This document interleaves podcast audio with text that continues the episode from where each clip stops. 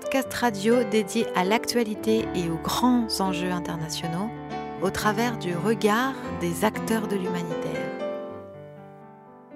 Une émission présentée par Pierre-Alain Gourion. Bonjour à tous et à toutes, euh, bienvenue à bord euh, de notre vaisseau Human. Human, toi l'homme, que fais-tu de ta planète et de ta vie en société? Avec aujourd'hui un thème, la désobéissance civile, et quatre invités que je vous nomme immédiatement, sur lesquels on revient ensuite. J'ai nommé euh, d'abord deux militants, Tatiana Gill, bonjour. Bonjour. un deuxième militant, Alex Montvernet, bonjour. Bonjour. Et puis deux avocats. Un avocat euh, à Lyon, il s'appelle Thomas Fourré, bonjour. Bonjour. Et enfin euh, Nicolas euh, Gallon, qui est avocat à Montpellier. bonjour Nicolas Gallon. Bonjour. Voilà. Alors, on va commencer par, euh, à tout seigneur, euh, tout honneur, euh, par les intéressés eux-mêmes, c'est-à-dire par les militants. Et parmi les militants, vous m'autoriserez à interroger d'abord Tatiana. donc, Tatiana, vous appartenez à un mouvement qui s'appelle Alternativa ANV, c'est-à-dire Action non violente, c'est ça? C'est ça. Rhône? Oui. dont vous êtes la porte-parole. Oui, voilà, je suis porte-parole euh, donc euh, du collectif euh, Alternatiba Enverone. On est surtout sur Lyon. Et, donc j'ai été porte-parole de ce collectif sur un procès donc d'un décrocheur de portraits, Charles Delacombe, cette année. Et donc aussi à une manifestation le 9 mai, une manifestation pour une vraie loi climat. Voilà, alors on va, parler du décrocheur de portrait. Qu'est-ce qu'un décrocheur de portrait? Et pourquoi est-ce qu'un décrocheur de portrait euh, serait-il quelqu'un qui passerait devant un tribunal? Donc en fait, euh, un décrocheur de portrait, euh, c'est quelqu'un qui a fait partie d'une série d'actions. Il y en a eu beaucoup en France. Euh, je crois que c'est 130 décrochages de portraits en France. Mais quels portraits? Les portraits C'est les portraits du président de la République, Emmanuel Macron, qui ont été décrochés euh, pour dénoncer l'inaction climatique du gouvernement. Et donc, euh, Charles Delacombe avait décroché un portrait à la mairie de Villeurbanne. Malheureusement, donc, n'avait pas pu l'emporter. Il avait dû le laisser sur place parce qu'il y a un vigile qui était venu chercher ce portrait. Il a été jugé euh, pour avoir, alors c'était euh, à l'origine, euh, il était jugé pour détournement de, de, portrait présidentiel. Finalement, il y a une infraction spécifique, détournement de portrait présidentiel. Détournement, non, c'était pas, c'est pas une, une, infraction spécifique, mais c'est détournement. J'ai plus le mot exact, mais ça, ça, entrait dans l'infraction détournement. D'accord, d'accord. Et, et, puis donc finalement, il a été jugé pour tentative de vol. Euh, Tentative de vol, parce qu'il n'a pas réussi son vol étant donné qu'il n'a pas pu emmener le. Mais enfin, il a essayé de mhm. voler ce portrait. Alors pourquoi ces militants euh, ont-ils, à une certaine époque, euh, décroché les portraits officiels du président de la République, portrait qui est dans toutes les mairies de France? Alors donc le but c'était dénoncer l'inaction climatique de la part du gouvernement, donc de faire parler de ça. après, donc il y a eu ces décrochages de portraits euh, partout en France. Donc les portraits qui avaient pu être ramenés euh, ont été déplacés euh, dans des manifestations, dans des événements, pour mettre en face du président les réalités qu'on voulait montrer, la réalité de, l'inaction climatique, des enjeux. C'était de sortir le portrait du président dehors. Est-ce qu'à votre connaissance, l'Élysée et le président de la République lui-même a été, a été sensible à cette affaire-là? Parce que lui, ce président de la République, est relativement jeune, il a une quarantaine d'années, et il est très friand apparemment de réseaux sociaux et de contact avec les jeunes, même s'il a du mal à l'établir. Est-ce que cela a quelque chose qui l'a alerté ou qui a alerté l'Élysée ou l'exécutif, à votre sens? Bah, ça avait fait beaucoup parler au moment où il y a eu euh, les décrochages de portraits. C'était passé à la télé, il y avait eu beaucoup d'informations là-dessus. Donc je pense que oui, ça avait, euh, il y avait euh, eu un, un, résultat médiatique important. Donc ça avait dû gêner un petit peu. D'accord. Vous, vous êtes à temps plein, porte-parole du, porte-parole non pas du gouvernement, mais de Alternativa, ou vous avez une autre activité à côté? Je suis étudiante à côté et on est plusieurs à être euh, porte-parole dans le collectif. étudiante en quoi? Je suis étudiante en lettres, histoire de l'art à l'université. Puis on a, euh, on a Alex Montvernet comme militant. Donc euh, Alex, ben dites-nous qui vous êtes, dans quoi et pour qui vous militez et pour quelle cause? Eh bien, je, donc, je suis euh, militant donc, au sein d'une association qui s'appelle RAP, Résistance à l'agression publicitaire, euh, que j'ai intégrée en fait suite à, alors déjà ma sensibilité pour la, pour la cause anti-publicité, mais aussi euh, suite à des déboires judiciaires, notamment en tant qu'activiste avec Alternativa Environ, sur une action pour lutter contre la publicité dans l'espace public, et qui m'avait valu la garde à vue puis puis un procès. Et euh, donc je suis aussi activiste au sein de, du même mouvement que, euh, que Tatiana. Qu'est-ce qui vous plaît pas dans la publicité? Beaucoup de choses. Quoi? Euh, Il y a énormément de choses, mais la, principale chose qui m'a fait prendre conscience des méfaits de la publicité, c'est cette incitation permanente à, bah, consommer ou même à, transmettre une certaine vision du monde. Enfin, moi, j'étais depuis toujours, hein, même avant d'être militant, très agacé par les différents spots publicitaires et les nombreux messages publicitaires qu'on pouvait recevoir tous les jours. Euh, et, en fait, dans l'espace public, ça m'a toujours agacé un peu plus qu'ailleurs. Je lutte aussi contre la publicité dans les autres, euh, dans les autres espaces. Euh, mais s'il y a de la publicité à la télévision, à la radio, sur mon ordinateur, sur mon téléphone, bon, c'est déjà assez agaçant, mais je peux, je peux le couper ou changer de chaîne ou, ou, arrêter cette activité. Par contre, dans l'espace public, quand je marche, quand je fais du vélo, quand je prends ma voiture, eh ben là, je n'ai pas, la, pas la possibilité de ne pas recevoir ce, ce message-là. Donc ça, c'est pour moi clairement quelque chose qui, qui va contre nos libertés euh, de ce qu'on appelle de non-réception. Euh, Vous accepteriez quelque part la publicité euh, sur à la télévision ou sur les réseaux sociaux ou je ne sais où, mais de préférence pas dans votre espace public, dans notre espace public. Ce que porte RAP, résistance à l'agression publicitaire, c'est de dire qu'il faut que le citoyen ou la citoyenne puisse choisir si elle va voir une information. Donc par exemple, c'est sur la taille des panneaux publicitaires et donc les, réduire à ce qui est autorisé pour l'affichage associatif. Oui. donc c'est des, des, dimensions qui sont, euh, qui sont largement inférieures à ce qu'on a aujourd'hui dans l'espace public. Et après, en tant qu'individu, euh, moi, je suis, pas, je suis agacé de euh, quasiment la totalité des, publicités qui, qui essayent de nous, de nous, vendre quelque chose constamment, ou de nous vendre tout simplement une, une vision de la société qui, qui n'est plus raisonnable dans, dans le contexte de l'urgence climatique. Parce qu'en même temps, oui, on a fait il y a quelques jours une, une émission avec des, des, spécialistes de la, de la communication des ONG, en particulier avec le, fondateur d'une ONG qui s'appelle euh, Communication sans frontières. Euh, et, donc on disait, oui, mais le constat, c'est que la publicité, elle est partout. Alors elle est certes sur les panneaux publicitaires dans notre espace public, mais elle est aussi sur les réseaux sociaux. Euh, c'est-à-dire que si je vais sur Facebook, si je vais sur tel ou tel réseau social, tout d'un coup je vais avoir un écran publicitaire. c'est-à-dire que est-ce qu'aujourd'hui cette publicité, est-ce qu'elle ne fait pas partie de notre système de fonctionnement interne auquel on est habitué, et vous encore plus, votre génération, je veux dire, encore plus que, que la mienne par exemple. Euh, et est-ce qu'il est possible de lutter contre? Bah, Il est possible de lutter contre, la preuve, enfin, on, est, on est plusieurs à, le faire et, euh, et, on obtient certaines victoires. Euh, après, ce qu'il faut savoir, vous le disiez très bien, c'est on reçoit en, moyenne par jour entre 1200 et 2200 messages publicitaires. Donc effectivement, ça, a un impact sur nous. 1200 je ne pensais pas que j'en avais tant déjà dans le crâne. Voyez, entre 1200 et 2200 par jour. Oui, oui, oui. Euh, et on s'en rend même plus compte parce que, comme vous le disiez très bien, ça fait partie en fait de notre environnement.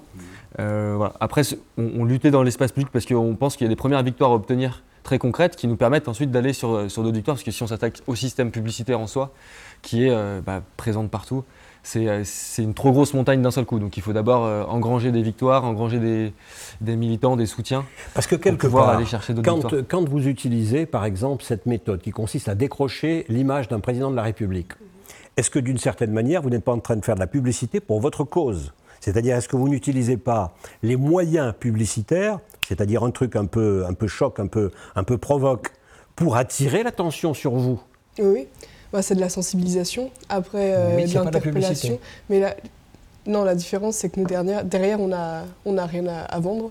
On ne va pas inciter les gens à la consommation.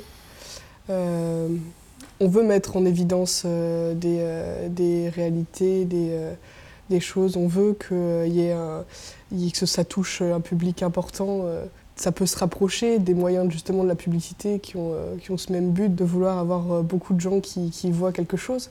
Mais après, derrière, dans le fond, euh, c'est pas du tout les mêmes, euh, les mêmes choses qu'on veut. La grande différence, d'après moi, c'est. en tout cas, nous, nous, on se revendique de l'intérêt général.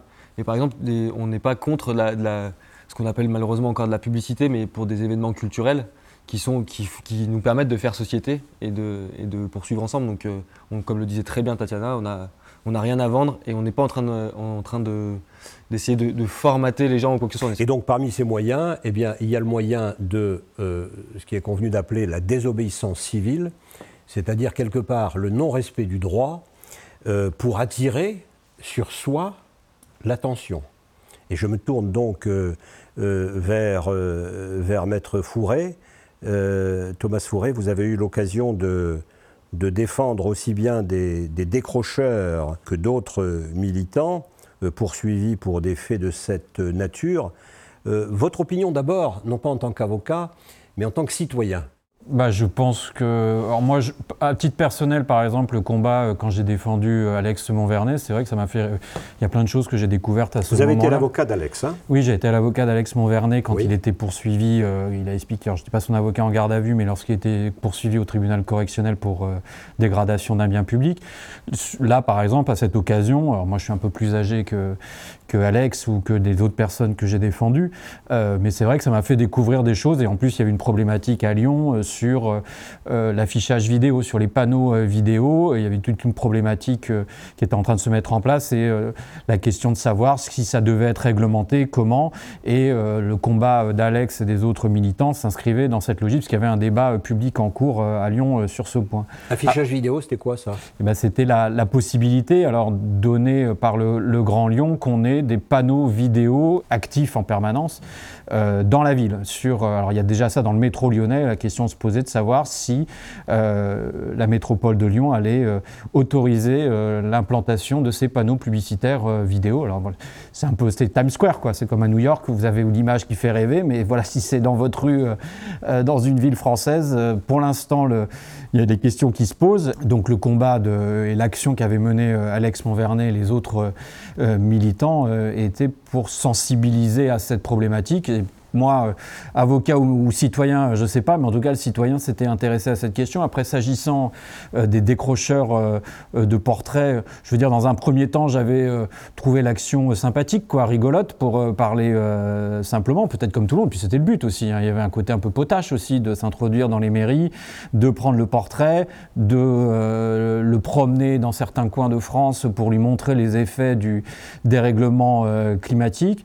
Après, je l'ai pris moins à la rigolade quand euh, alors là c'est plus l'avocat qui parle, mais euh, quand j'ai euh, assisté ces personnes et la violence de la machine judiciaire à, leur rencontre, voilà que moi j'ai un peu j'ai l'habitude c'est sûr je, fréquente les, palais de justice tous les jours mais c'est vrai que voir ces personnes qui s'impliquent qui font un acte anodin et qui emportent cet objet et après qui se retrouvent en garde à vue où on va faire des perquisitions chez eux où on analyse leur ligne téléphonique pour retrouver où ils étaient pour les confondre c'est vrai que ça il y a eu ce décalage-là, la violence de la justice. Euh, euh, Tatiana a parlé de 130 actions. Alors, je ne sais plus combien il y a eu de procès. Moi, j'en ai suivi quelques-uns.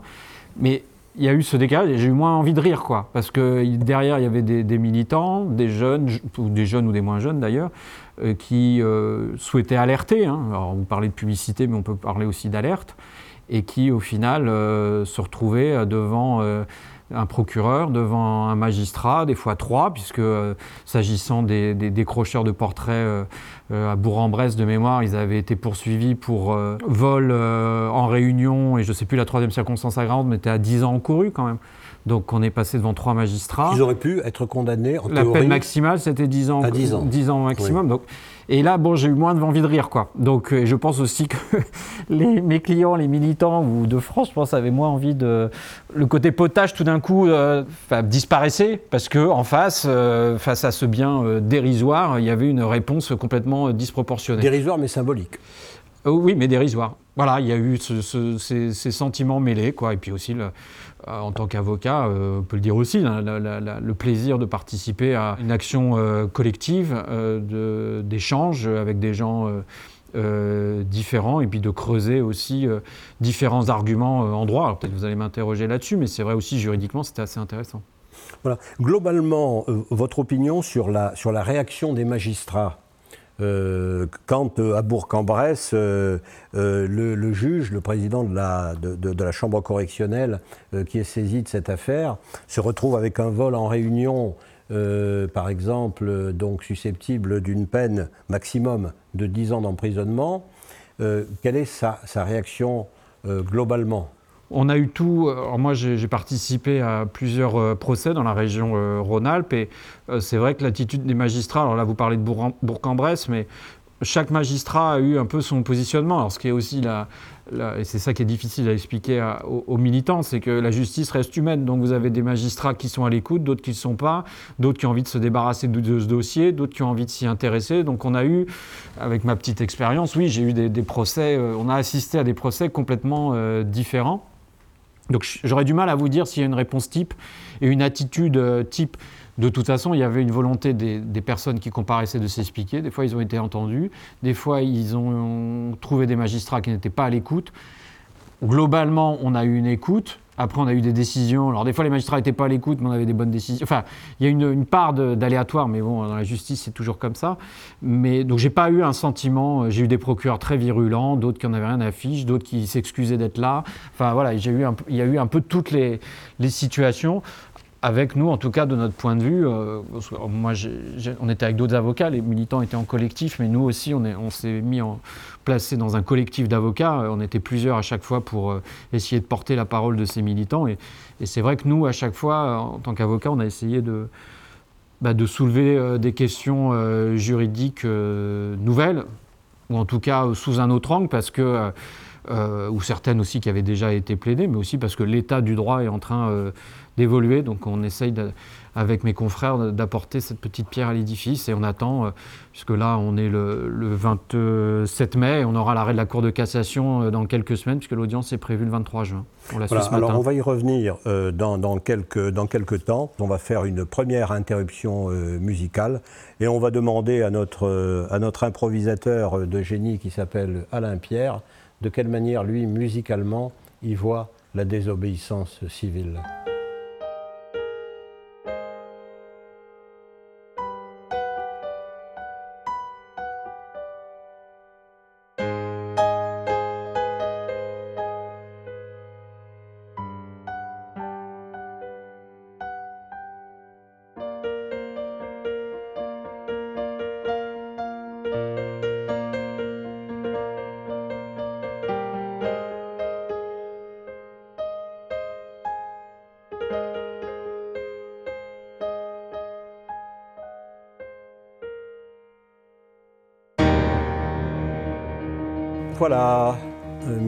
Alain Pierre euh, pour cet intermède euh, musical. On revient avec, avec un avocat, Thomas Fourré, avec Tatiana Gill, qui représente Alternatiba, ANV Rhône, et avec Alex Montvernet.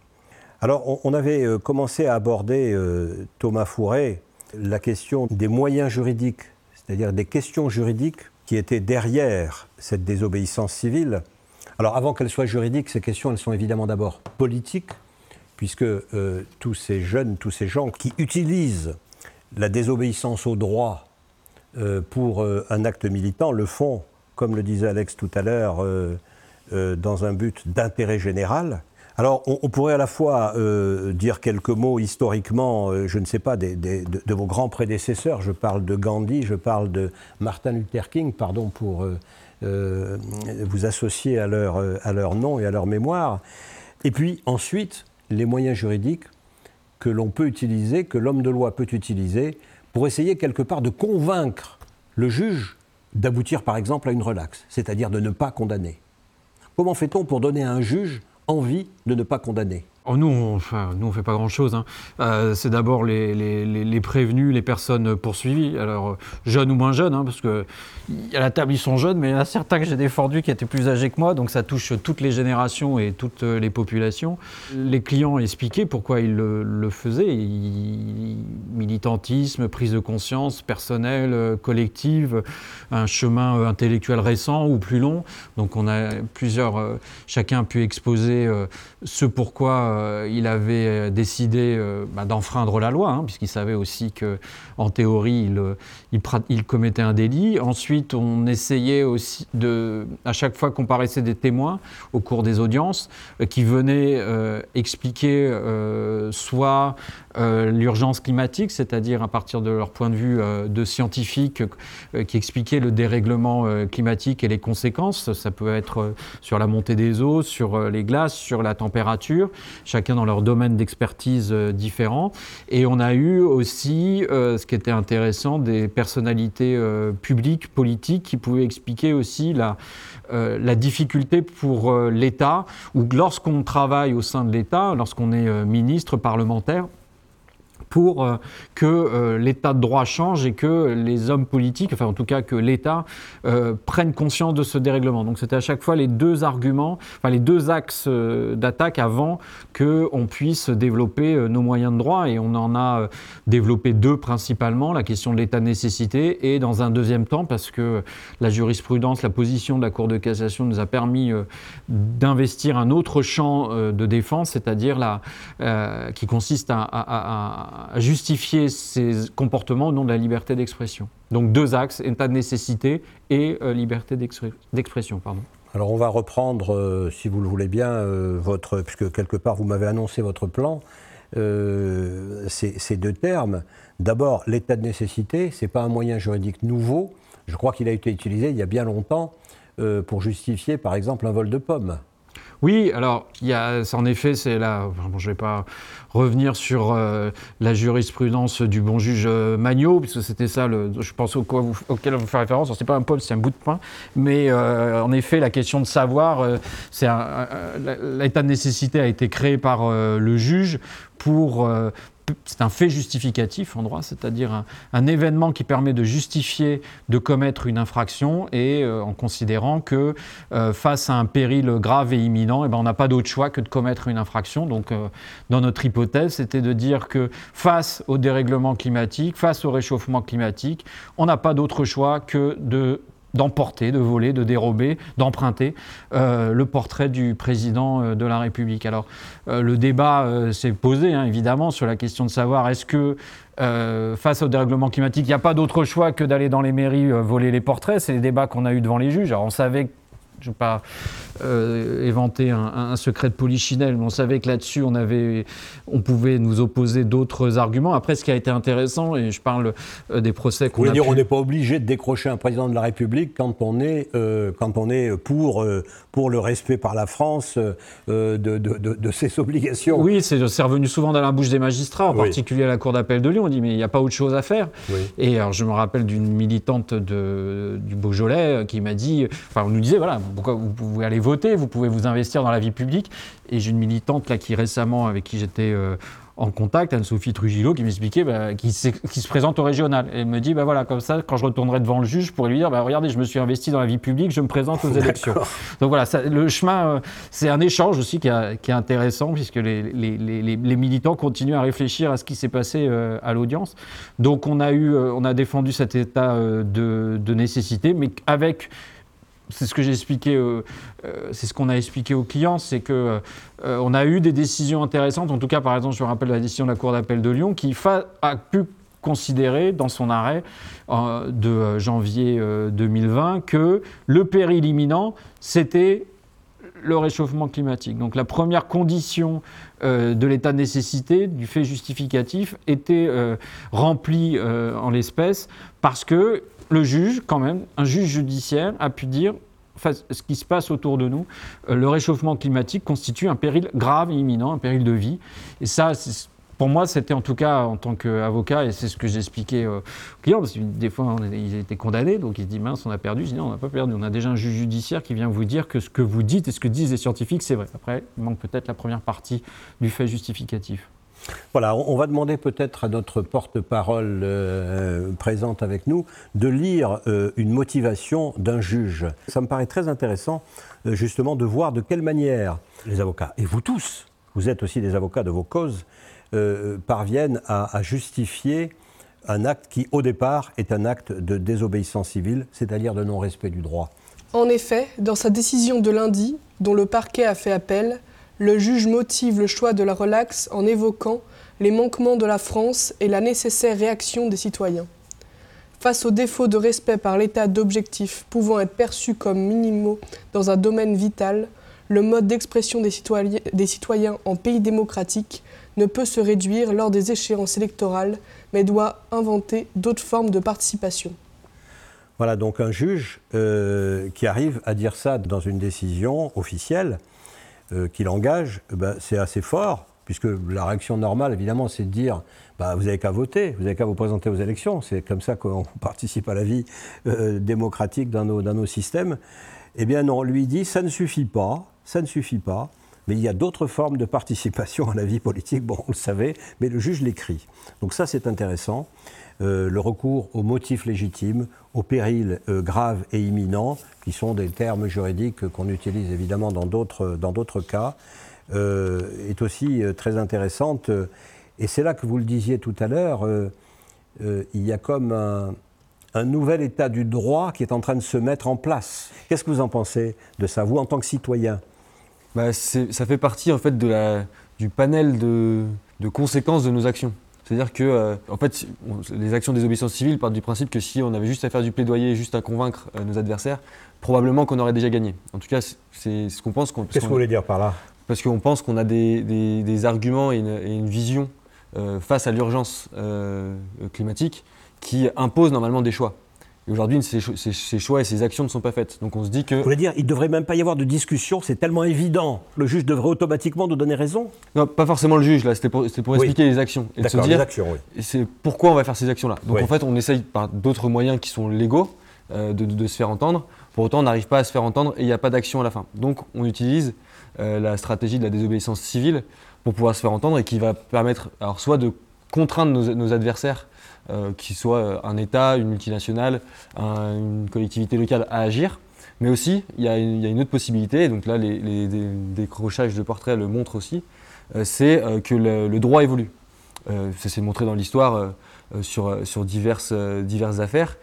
et là, par exemple, de reconnaître l'état de nécessité sur, une action aussi anodine que les décrochages de portraits nous permet d'imaginer d'autres actions qui, qui vont faire évoluer le droit dans le, dans le, dans le sens que bah, l'État ne pourra, ne pourra plus faire euh, qu'agir euh, contre le dérèglement climatique, euh, ce qu'il ne fait pas aujourd'hui. Autres actions, par exemple? Il y en a plein. par exemple, pour, pour, leur faire un petit, un petit coup de publicité, on a des, des, activistes, là, suite à une action le 3 octobre, qui étaient allés qui, qui, comment ils formulaient ça Ils voulaient clouer les avions à terre. Je crois qu'ils sont six à Paris à être en procès le 24 juin, donc le lendemain de la cassation des décrocheurs. Euh, pour s'être introduit sur un tarmac d'aéroport et, en voulant euh, bah, justement dénoncer le fait qu'aujourd'hui euh, on, nous invite, via la publicité notamment, mais via plein d'autres canaux, de prendre toujours plus l'avion, si possible sur un week-end et à l'autre bout de l'Europe, ce qui, ce qui n'a plus trop de sens en fait dans un contexte d'urgence climatique. Voilà, donc ils sont introduits sur un tarmac pour bloquer la circulation aérienne et évidemment, ils ont plaidé quoi? Bah, Je ne sais pas ce qu'ils vont plaider exactement, ça sera, ça sera le, du coup, le 24 juin à Paris. Euh, et euh, pour le coup, je ne suis pas dans les, dans les petits papiers de, de leurs euh, avocats, mais très, très, certainement que l'état de nécessité et la liberté d'expression en feront partie. Peut-être d'autres, d'autres je ne connais pas assez bien le, droit pour, pour dire ce qu'ils pourraient plaider, mais voilà. Et peut-être trouverait-il un juge de première instance qui accepterait de se mouiller, pardon pour l'expression, et, de dire état de nécessité, mais il sera évidemment, si jamais on en trouvait un, contredit en appel euh, par le juge de la Cour d'appel ou a fortiori par le juge de la Cour de cassation, qui doit faire une unification du droit et qui doit, euh, euh, voilà, qui est comptable aux yeux des citoyens et du système de la cohérence du droit. Et donc c'est là que c'est intéressant parce que notre droit est dans une mutation, là, ici comme ailleurs. Oui, alors c'est, après c'est intéressant sur. il y a eu la relaxe de Lyon, il y a, il y a d'autres relaxes qui sont en train de, de, tomber, en particulier à Agen, Valence et c'est intéressant, mais c'est pas sur l'état de nécessité. C'est vrai que le jugement que vous avez cité, euh, qu'a cité Tatiana tout à l'heure de, Lyon, a, été euh, un peu un coup, de, un coup de semonce. Après, les autres décisions qui ont prononcé de relax sont plutôt au nom de la, liberté d'expression, mais alors qui sont très intéressantes aussi. On a bon espoir en tout cas sur cet euh, argument parce que la, position de la Cour de cassation a évolué l'année dernière et euh, sur cette question de la liberté d'expression, de justifier une infraction par le fait que l'auteur présumé de l'infraction ne l'aurait faite que pour euh, user de sa liberté d'expression. Et donc on a, euh, c'est la deuxième voie que les plaideurs sont en train d'employer avec leurs clients à travers toute la France. L'arrêt de la Cour de cassation qui va intervenir cet été sur les dossiers de Bourg-en-Bresse, de Lyon et de Bordeaux va, oui, donner là pour, la suite des, procès, en, puisque que on va avoir une position officielle de la Cour de cassation. Est-ce qu'on peut décrocher les portraits? Est-ce que c'est nécessaire? Ou deuxième point, est-ce que c'est la simple moyen pour ces personnes d'user de, leur liberté d'expression? Voilà. Et, que dit, par exemple, la, Convention européenne et la Cour européenne des droits de l'homme sur cette question? Est-ce qu'elle a été saisie? Est-ce qu'il y a un début de jurisprudence? Il est très probable hein, que si la décision de la Cour de cassation est défavorable, que euh, les, plaideurs, euh, les militants aillent euh, saisir la Cour européenne à Strasbourg pour qu'elle se prononce sur cette question. Après, ça sera dans quelques années, mais il est très vraisemblable qu'on ne laissera pas les choses en l'état et que euh, si on a un résultat euh, négatif, mais enfin, je suis, je ne pas dire que je suis optimiste, mais euh, quand Alex Monvernet dit que le droit est en pleine mutation, oui, ce qu'ils sont en train de faire sur la prise de conscience des, des, citoyens, j'espère que bah, c'est une petite pierre qui fait avancer, mais aussi au niveau du droit, c'est évident que quand on prend les premiers procès qui ont eu lieu juste après les décrochages, donc c'était 3-4 mois après, et quand on voit le chemin parcouru depuis, voilà, ça fait bon de voir fleurir euh, des relax euh, à travers toute la France. Oui. Oui, parce que je vois par exemple sur le terrain du motif légitime, le juge qui, accepte de, dire euh, quels sont les objectifs perçus comme minimaux pour que ce soit un motif légitime d'une action, évidemment, interdite par la, loi. Eh bien, voilà, en, matière de défense de l'environnement, le juge s'appuie sur les engagements pris par l'État français sur ce domaine de la défense de l'environnement, qui, selon les militants écologistes et décrocheurs de portraits, ne sont pas respectés. Et le magistrat reprend lui-même dans son jugement les chiffres qui démontent trois manquements de la France en matière d'émissions de gaz à effet de serre, pas assez réduites, en matière d'une part trop faible d'énergie renouvelable dans la consommation, et puis euh, sur le terrain euh, du fait que la France n'est pas assez efficace euh, sur le plan énergétique. Donc euh, c'est intéressant d'avoir euh, des décisions de cette nature-là parce qu'on voit que notre jurisprudence, comme, disent les, juristes, euh, c'est-à-dire l'ensemble des décisions des tribunaux, et en même temps la manière d'interpréter le droit, donc quelque part la réalité politique de ce pays, est en train de bouger. Ça vous fait plaisir, Tatiana? Bah, Qu'on puisse, que ce soit autant mis en avant et reconnu euh, qu'aujourd'hui euh, l'État ne fait pas assez euh, pour la cause climatique, c'est oui, c'est important et c'est important que ce soit vu et reconnu partout. là, cette année, on a, fait, on a organisé très dernièrement les, des manifestations pour une vraie loi climat. parce que on a eu donc ce, qui a, qui est annoncé comme le dernier projet de ce gouvernement pour le climat et qui est un désastre, euh, encore une fois, alors qu'ils avaient des propositions de 150 citoyens euh, où ils avaient promis qu'ils allaient retenir des propositions qui avaient, été, euh, qui avaient été importantes, qui allaient dans la bonne direction, et où ils ont finalement retenu que très très peu de propositions. Donc c'est aujourd'hui qu'on arrive à, à, montrer donc, dans des manifestations qu'il y a donc aussi la population qui reconnaît l'inaction climatique, qu'on la montre dans nos actions, qu'on la monte partout, mais quand la justice aussi reconnaît euh, l'inaction climatique euh, du gouvernement. Et, euh, et donc qu'on est légitime de faire ces actions, c'est important. Qu'est-ce qu'il y a dans, le, dans, les tuyaux actuellement? Je ne veux pas vous faire dévoiler des, secrets, évidemment, parce que les renseignements généraux nous écoutent, vous écoutent. mais Qu'est-ce qu'il y a dans les tuyaux actuellement sur le terrain, par exemple, de cette loi climat euh, ou des actualités les plus, les plus fraîches euh, Du point de vue toujours de la désobéissance civile, c'est-à-dire d'actions que vous prévoyez pour, le, euh, pour les mois et les années futures?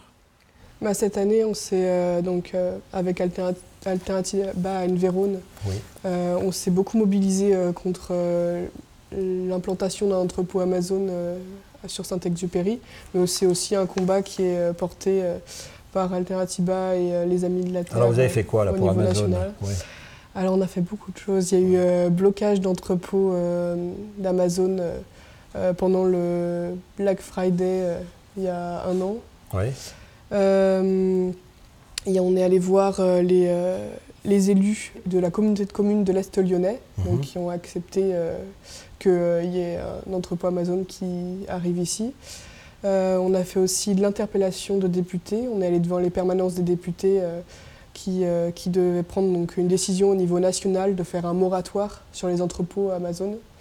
Donc ça, c'était aussi une, une C'est parfaitement légal hein, d'aller interroger son député. Hein. Dans les circonstances, c'était pas, euh, c'était pas totalement légal vu qu'on avait, euh, vu que c'était pendant le, le, le Covid. Euh, et donc on n'était plus de 6 à ce moment-là. D'accord. voilà, dans la rue. Dans la rue, etc. D'accord. voilà. Vous aviez des masques? Non, on faisait, on faisait, très attention parce qu'on fait participer des citoyens à nos actions. on est tous des citoyens qui participons aux actions.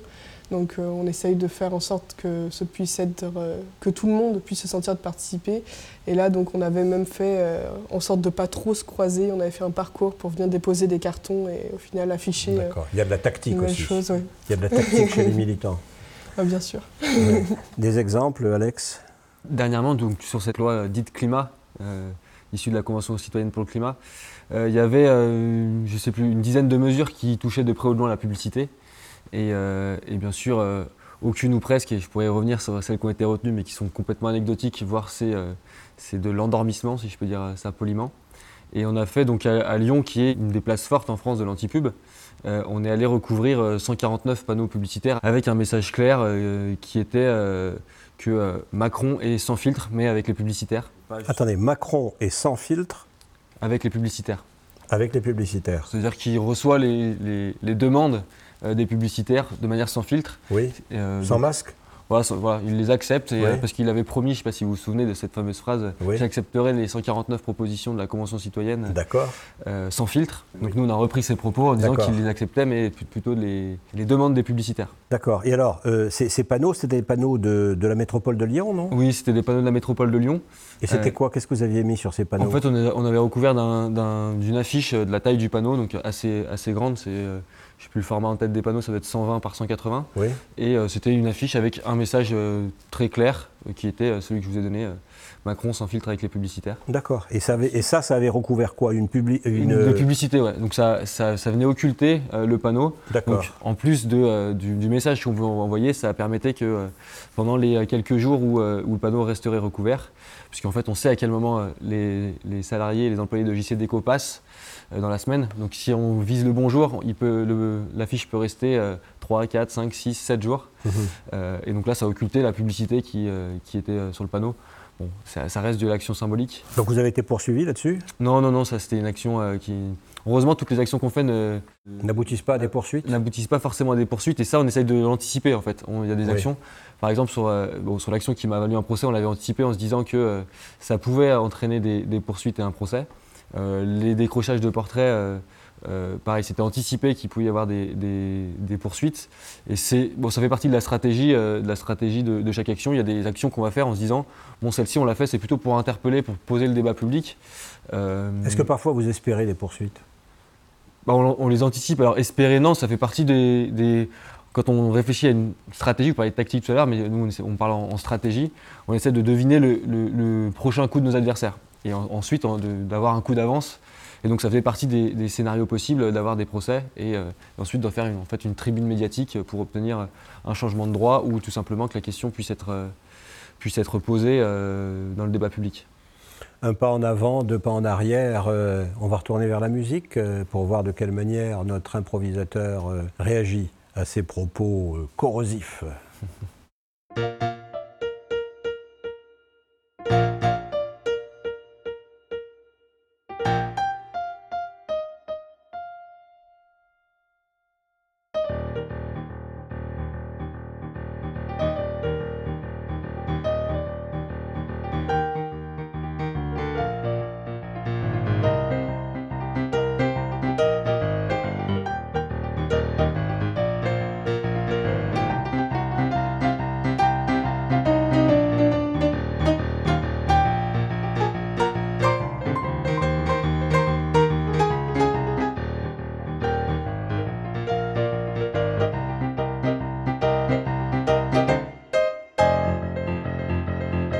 Merci Alain Pierre euh, pour euh, cette, euh, cette musique évocatrice.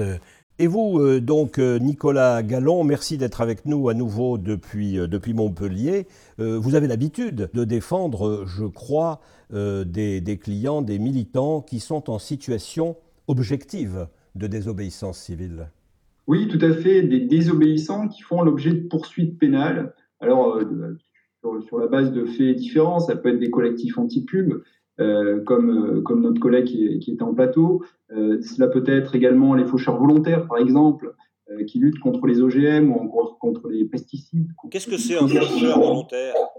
Ah, Un faucheur volontaire, euh, euh, ça a été inventé sur le Larzac en 2003. Il s'agissait de, lutter contre les OGM et l'idée, puisque les, réunions publiques, les manifestations habituelles, les, les pressions sur les élus n'aboutissaient était de passer à l'acte et de montrer et d'agir sur le terrain concrètement, de passer dans une situation de désobéissance dans le sens où il s'agissait d'un acte prohibé par la loi, c'est-à-dire détruire euh, des champs, des parcelles de maïs, de blé génétiquement modifiés.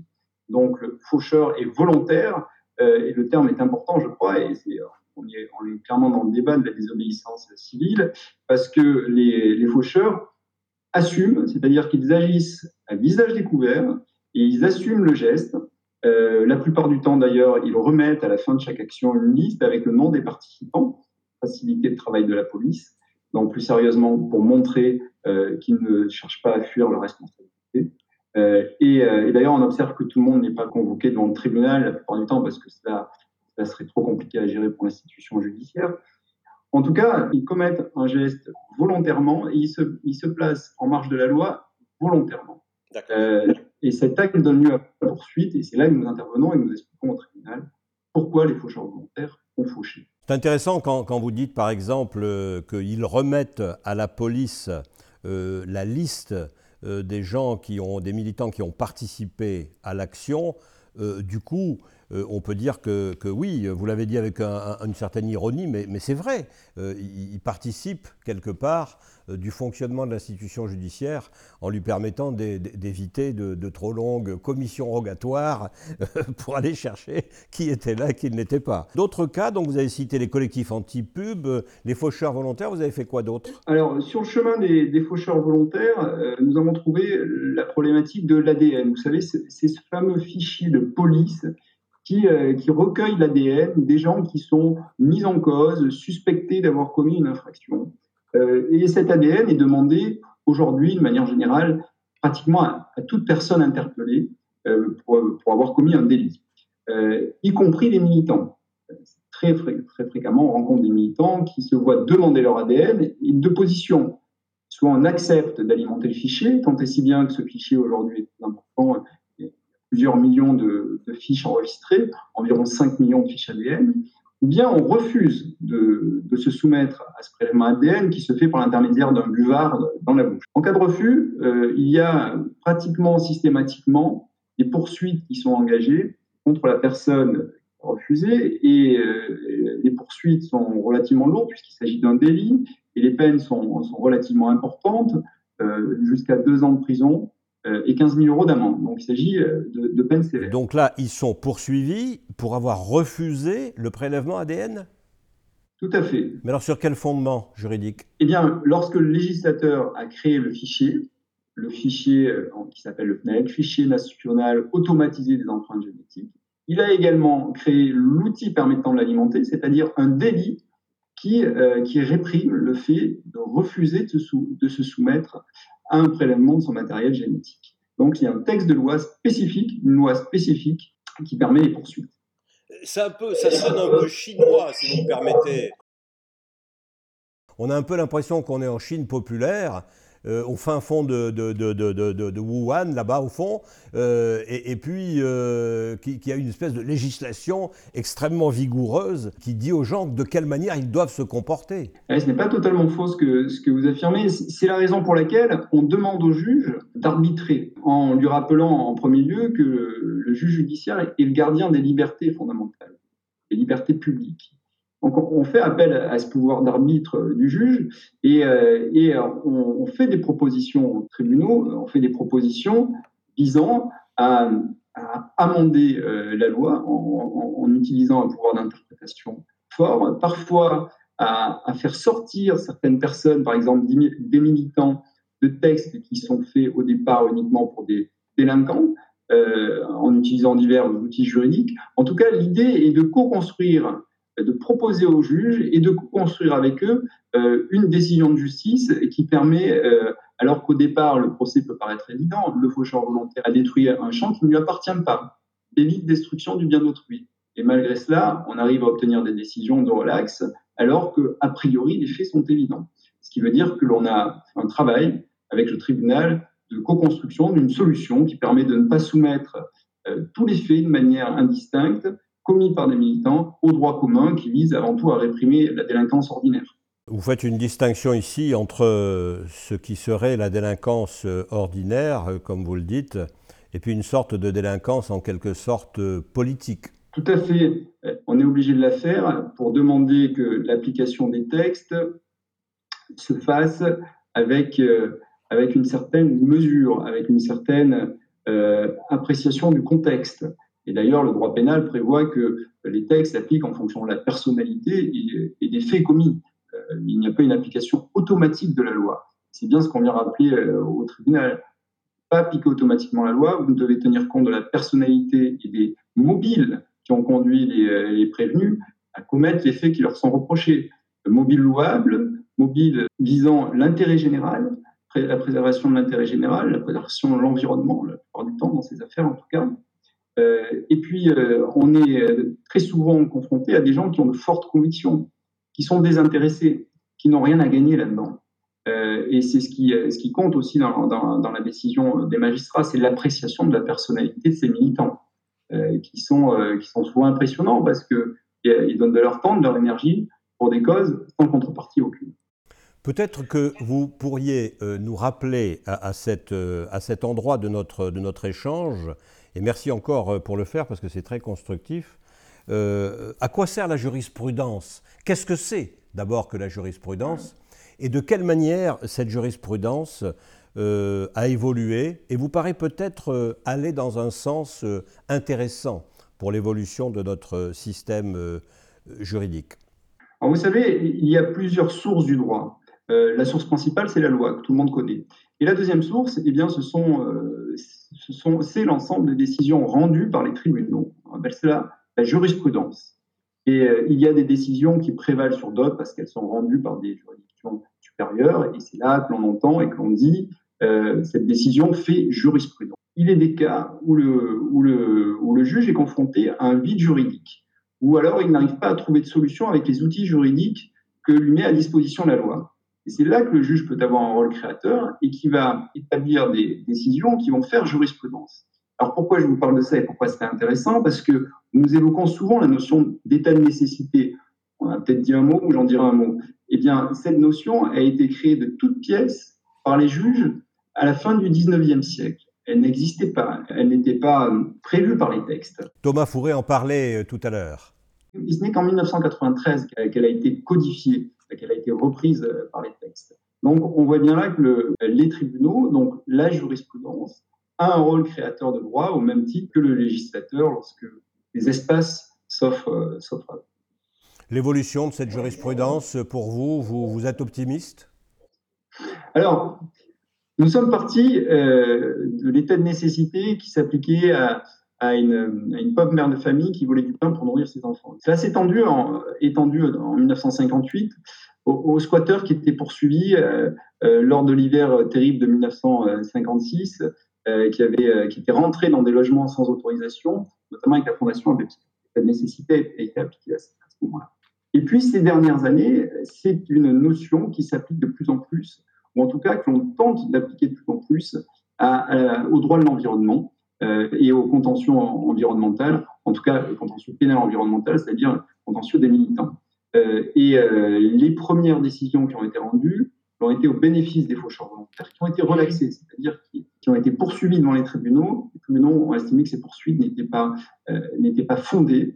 et tout cela s'est fait en s'appuyant encore une fois sur l'état de nécessité. Et on observe depuis un an ou deux que cette notion juridique d'état de nécessité est reprise dans d'autres contentieux, notamment le contentieux des décrocheurs ou encore euh, le contentieux des, collectifs euh, anti-pub.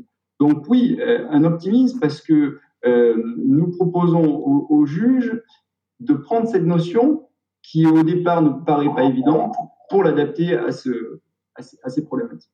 Donc voilà ce que nous disait Nicolas Gallon, qui a une bonne expérience, euh, puisqu'il a défendu, comme il l'a dit, des faucheurs d'OGM et, et, puis des gens euh, qui avaient cassé des portiques. Vous vous rappelez de, l'affaire de l'écotaxe, ces portiques qui étaient censés, qui étaient censés contrôler les, camions qui, qui passaient.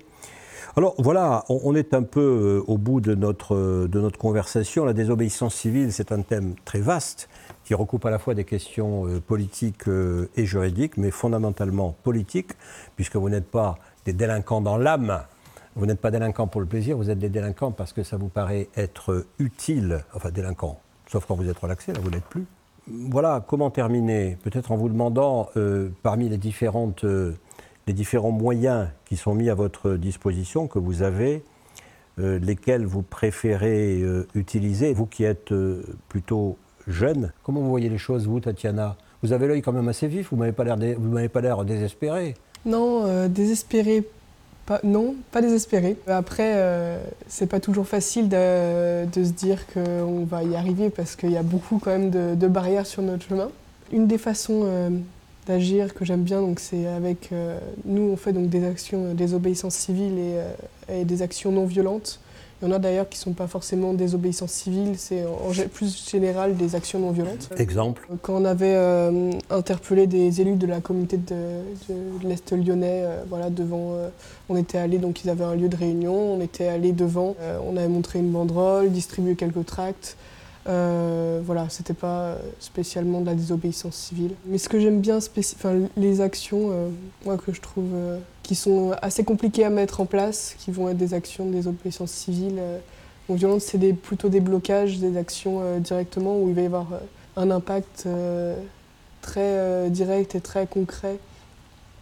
qui va être souvent économique. Par exemple, le blocage d'un entrepôt Amazon lors d'un Black Friday ça a vraiment un impact tout de suite économique et ça gêne beaucoup, ça énerve beaucoup et ça fait, ça fait qu'on a tout de suite un rapport au pouvoir qui est beaucoup plus euh, important et tout de suite à, voilà, voir euh, aujourd'hui des militants, euh, des citoyens qui ont un impact économique sur une grosse entreprise comme Amazon parce qu'ils ont un message à porter. Quand on va gêner comme ça une entreprise comme Amazon, on peut être beaucoup plus écouté quand on fait ce genre d'action, je pense.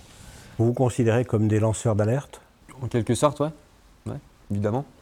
ça fait partie avec, avec d'autres, mais justement, c'est ce qui fait aussi notre force, c'est qu'on est, euh, nombreux et nombreuses et qu'il y a une osmose euh, à chaque fois collective, ce qui, fait, ce qui nous permet aussi de, retrouver quand même ce côté plaisir, même si on ne on désobéit, on désobéit pas par plaisir, clairement pas moi, à titre personnel, quand, euh, avant d'aller faire une action désobéissante, euh, en général, euh, voilà, il y, a ce côté stress, on dort pas forcément très bien, enfin voilà, il y a plein de, choses. mais il est, bon ce stress quand même, non? Le, le, matin avant l'action, pas forcément, je vous passe les détails, mais c'est pas forcément, c'est pas forcément très plaisant en soi. Et comme le disait très très bien Tatiana, Tatiana pardon, on fait pas que ça. en fait, on fait des actions de plaidoyer beaucoup plus légales. On va faire avec Alternatiba, par exemple, euh, la promotion d'alternatives en accueillant une AMAP dans notre lieu, l'Alternatibar. Euh, une AMAP Une AMAP, une euh, association de maintien de l'agriculture paysanne. Mhm. Question piège.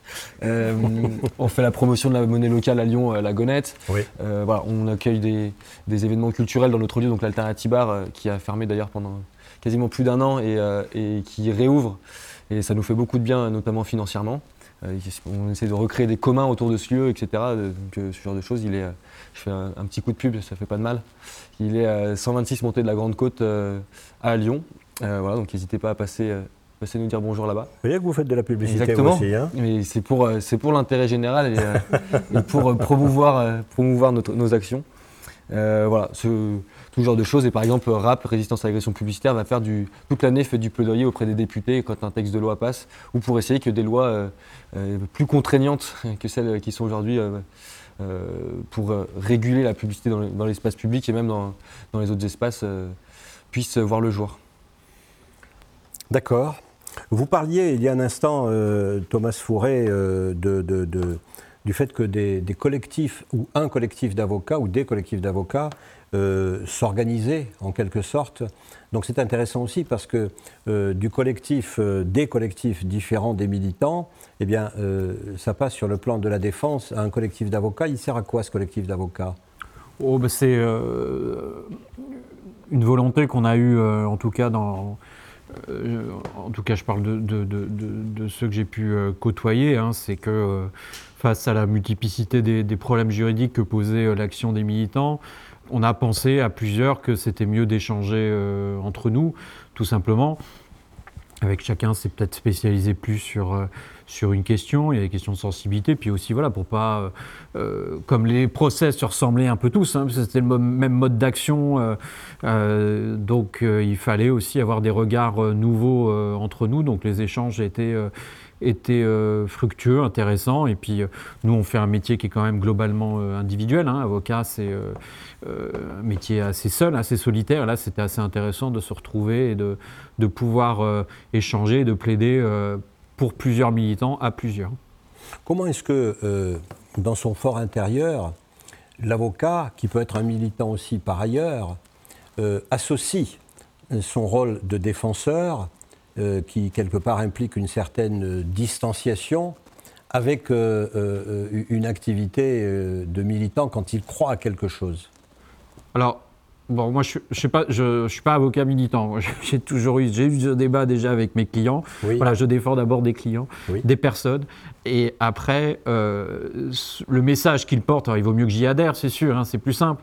Mais euh, voilà, je pense que c'est d'abord un combat individuel qui se retrouve dans une démarche collective, mais euh, il ne faut pas perdre de vue le point de vue du magistrat qui, lui, n'aime pas la collectivisation d'un dossier.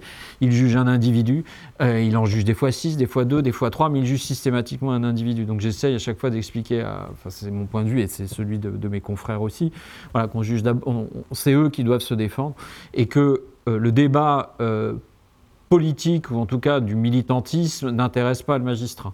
Lui, il va se fonder uniquement sur un débat juridique. Et il faut qu'on reste euh, là-dessus. Après, euh, j'ai plaisir, évidemment, à pouvoir euh, échanger avec d'autres confrères, d'échanger sur votre plateau sur les problématiques qui existent, et, peut-être de militer, j'en sais rien, mais en tout cas, j'essaye de, mettre de côté le militantisme lorsque je rentre dans un palais de justice, parce que euh, j'estime que c'est pas mon rôle, euh, que les magistrats n'aiment pas ça et que je suis là pour quelque part plaire aux magistrats tout en défendant mes clients. Donc c'est cette problématique que j'essaye de, de, résoudre et qu'on essaye de résoudre. Donc euh, après, ça fait toujours, il y a le plaisir ouais, d'échanger, de participer à, un mouvement collectif et de découvrir des problématiques que je ne rencontre pas forcément dans mon activité ou dans les lectures que je peux avoir. Donc l'avocat est gagnant et le citoyen aussi. Avocat, toujours sur le fil du rasoir. Oui, oui, mais après, euh, c'est ça qui est, qui est rigolo, ouais. Et qui fait la beauté du métier. Oui, oui, oui, la beauté, je sais pas, mais en tout cas l'intérêt, ouais. merci, euh, merci à vous trois, merci à vous, euh, Alex Montvernet, merci à, Tatiana Gill, merci à, Nicolas Vallon et à Thomas Fourré de nous avoir accompagnés dans cette réflexion, allez, raisonnable légère, hein, on pourrait en dire beaucoup, beaucoup plus, euh, sur la question de la désobéissance civile. Et puis on va terminer ben, en musique, comme toujours. À bientôt.